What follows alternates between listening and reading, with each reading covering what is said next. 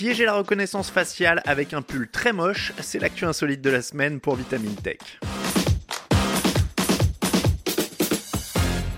Souriez, vous êtes filmés, on les voit partout, elles vous voient partout. La mise en place des caméras de surveillance dans l'espace public ne date pas d'hier, mais comme aujourd'hui elles se multiplient de façon exponentielle, les yeux et le temps de cerveau manquent pour surveiller et également traiter les images filmées.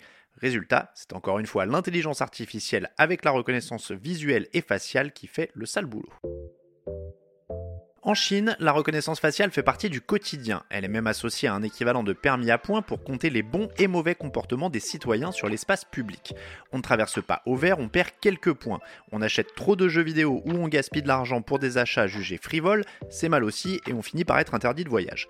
Au final, on trouve une surveillance de masse digne de Big Brother, abreuvée à la Big Data.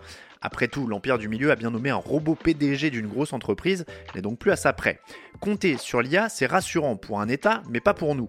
La reconnaissance automatisée, ça ne dort pas, ça répond toujours oui à ce qu'on lui demande et ça ne se trompe jamais. Mais en est-on vraiment sûr? Car en réalité, les exemples de cas où la reconnaissance faciale a été bernée se multiplient proportionnellement au nombre de caméras déployées. On se souvient, il y a trois ans, des manifestations à Hong Kong. Pour échapper à l'identification automatisée, les manifestants portaient des masques, se nouaient les cheveux sur le visage ou portaient des peintures de guerre. Il faut dire que sur le territoire, les autorités utilisent la reconnaissance faciale de façon abondante pour terroriser les opposants. En réalité, il est possible de duper ces systèmes de reconnaissance faciale pourtant si prisés sans même porter de masque, car il y a une grosse faille ou plutôt un bug. Aux États-Unis, c'est avec de simples pulls que des chercheurs de l'université du Maryland ont pu tromper l'IA des caméras.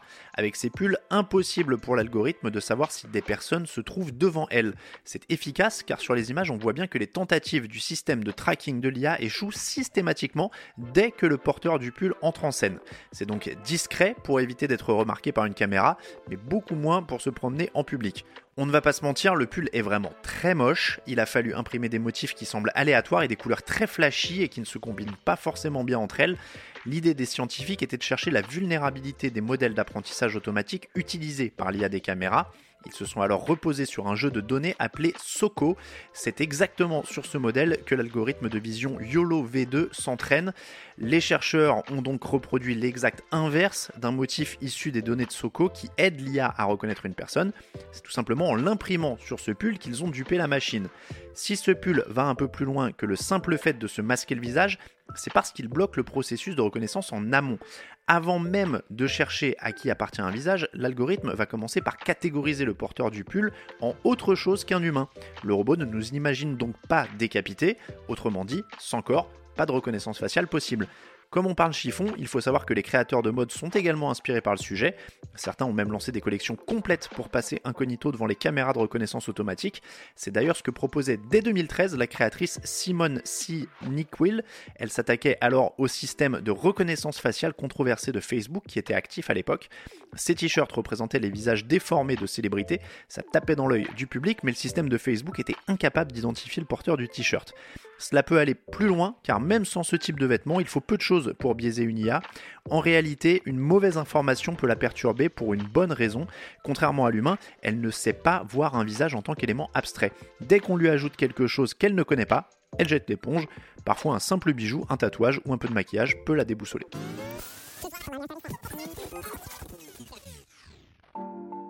Autre exemple récent avec un algorithme spécialisé dans la reconnaissance des objets.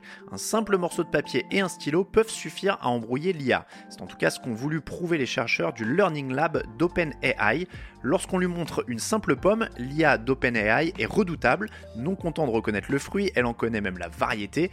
Mais là où l'on se rend compte qu'il ne s'agit que d'une machine qui ne sait pas faire preuve de discernement, c'est lorsqu'on colle sur la pomme un bout de papier avec écrit iPad à la main dessus. À partir de ce moment, l'IA va identifier la tablette de la marque à la pomme. C'est assez idiot. Les scientifiques ont même trouvé un nom à cette méthode qui met en avant les grosses failles des IA de reconnaissance automatique. Ils ont appelé ça l'attaque typographique. Vous le voyez, l'intelligence artificielle n'est pas si maligne que ça. Alors imaginez maintenant les dégâts si on en vient à lui confier le volant d'une voiture autonome, comme certains l'envisagent très bientôt. C'est tout pour cet épisode de Vitamine Tech. Si ce podcast vous plaît, n'hésitez pas à nous retrouver sur vos applications d'écoute préférées pour vous abonner et ne manquer aucun épisode à venir. Grâce à votre fidélité, le podcast s'est installé dans le top 5 du classement des podcasts d'actu sur les nouvelles technologies sur iTunes. Pour être sûr de continuer de nous suivre tout au long de l'année, pensez à vous abonner à Vitamine Tech et à nos autres podcasts. Pour le reste, je vous souhaite à toutes et à tous une excellente soirée ou une très bonne journée et je vous dis à la semaine prochaine dans Vitamine Tech.